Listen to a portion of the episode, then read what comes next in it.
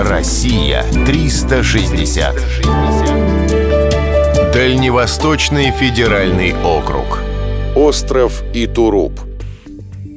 Остров Итуруп с самолета выглядит как узкая каменная полоска на поверхности океана. Именно этот крохотный кусочек суши уже многие годы вызывает споры между Россией и Японией. Административно он относится к Сахалинской области. Считается, что с айнинского языка «этороп» переводится как «медуза».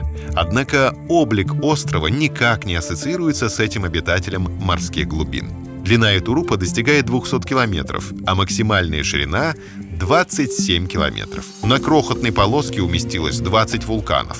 Из них 9 проявляют активность в настоящее время. Помимо огненных гор, есть множество водопадов.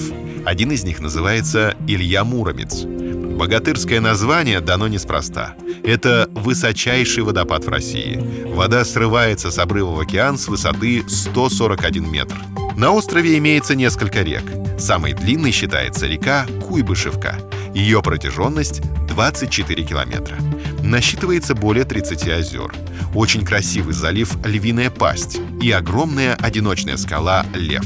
Они расположены рядом с живописным вулканом Ацонапури. Он славится идеальной формой конуса.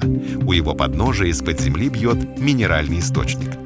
Единственным населенным пунктом на Итурупе является город Курильск с шеститысячным населением. Остров довольно зеленый. Здесь растут такие экзотические растения, как бамбук, эдельвейсы и несколько видов лиан. В лесах водится большое количество медведей.